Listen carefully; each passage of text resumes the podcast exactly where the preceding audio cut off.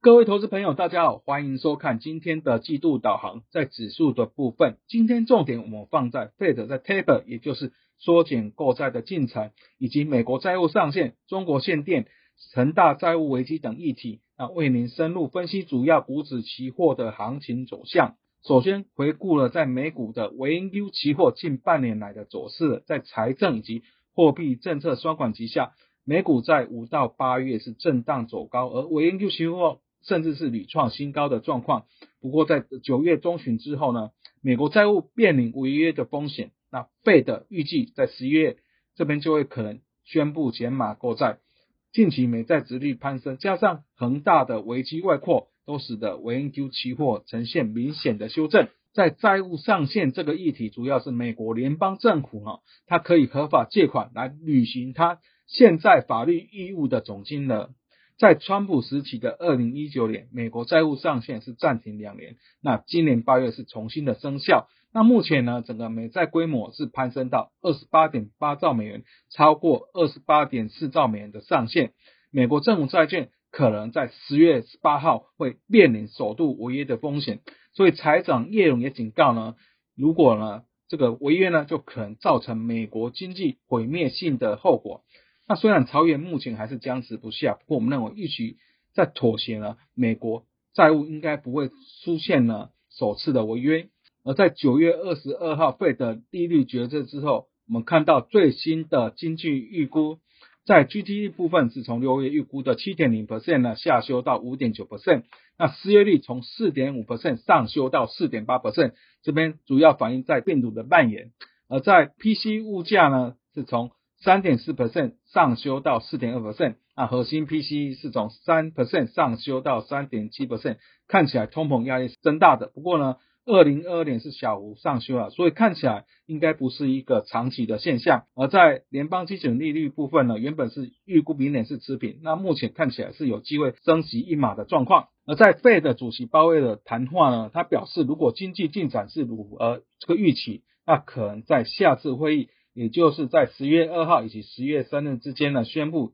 缩减这个购债，那并于在二零二二年中结束。那我们知道呢，费的目前的每个月的购债规模是一千两百亿美元，这边包括八百亿的美债以及四百亿的这个 MES 不动产抵押贷款债券的部分。那预估呢，如果从十一月开始缩减，那到明年中，假设这个历经八个月的时间。则每个月的减码的规模大概是一百五十亿美元，这边是属于温和以及渐进。而在美股期指的展望呢，首先啊刚提到的债务上限问题，朝野目前还是互相指责、互相角力的状况呢。不过我们认为呢啊应该是啊会有妥协的结果，不会出现首度的违约。而在拜登的财政刺激相关的政策，一兆美元这个基建法案，它聚焦在传统的基建为主，并没有进行加税。那我们认为是相对的容易过关，不过在三点五兆美元的预算案，由于啊它涉及加税，而且规模庞大了，相对阻力会比较大。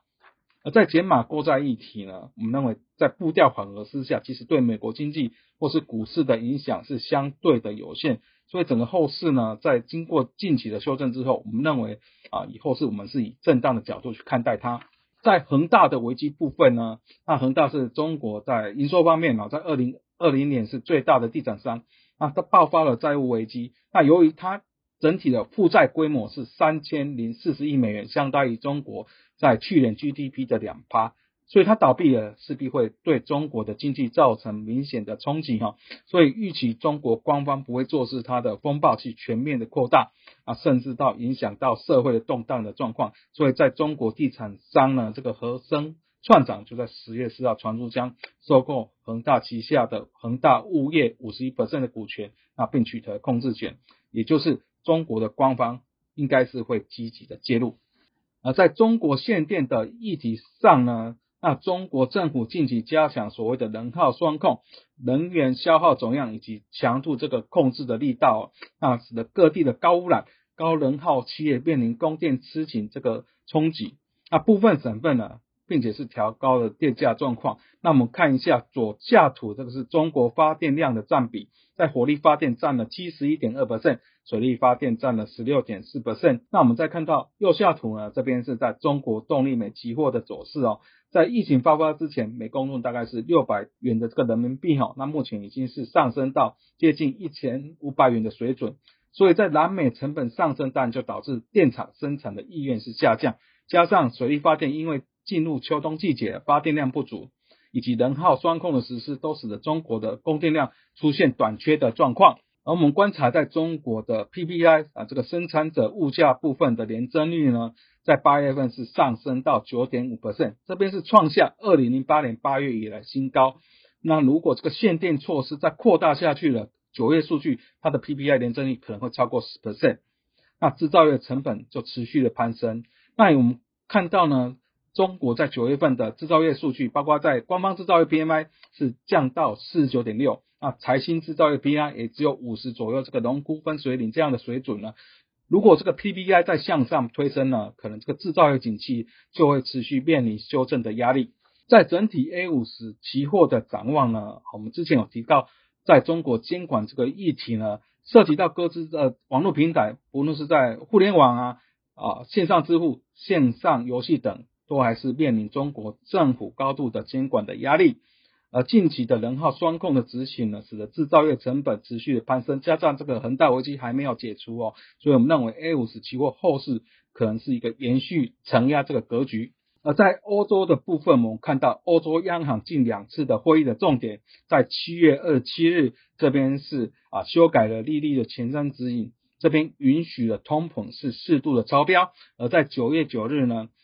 在欧洲央行是宣布的新冠疫情紧急购债计划的步调呢，将是减为是温和减速的状况。在第三季，它每月购债是八百亿欧元，那预估第四季会降到六百到七百亿欧元之间。整体的政策还是属于宽松哦。在欧指期货的展望呢，那首先我们之前提到的德国大选部分，在九月二十六号的大选结果是由现任财长肖兹所属的社民党成为最大党，那即将卸任的梅克尔所属的基民盟是屈居第二。选后发展可能会出现三党联盟，那当然三党你组成的时间点要组成那个时间点就会更加耗时，所以这个指数的波动可能会加剧。而在欧洲经济部分，以欧洲央行最新的预估是将二零二一年的 GDP 从四点六百分上修到五百分不过通膨也是从一点九上修到二点二百分。那第四季呢，它的购债步调将会温和减速，不过呢，在货币政策部分还是偏向宽松。那我们认为这边就可以提供，包括在小电子期货相对这个下档的支撑。另外，我们再看一下近期的日本政局，特别是在九月。二九日呢，日本自民党总裁选举是意外由前外务大臣岸田文雄是击败民调较高这个河野太郎啊。那由于自民党在日本国会是掌有多处的席次，九月二十九号这个总裁选举结果就可能使得岸田啊，就是文雄会担任接下来的日本首相了。那岸田的政见，他的特别地方是主张这个零医疗难民啊，为商家提供数十兆日元的经济援助，而且要新设这个负责。经济安全保障事务的幕僚的单位哈，所以它整个经济的重点啊，在大力的金元推动之下呢，我们认为是有利于日股，包括小日经、小东证期货的表现。最后再推广我们的研究最前线，包括与分析师有约系列、翠学院系列、元大旗新闻这边都欢迎各位去按赞、订阅以及分享。以上是今天的季度导航，我们下次见。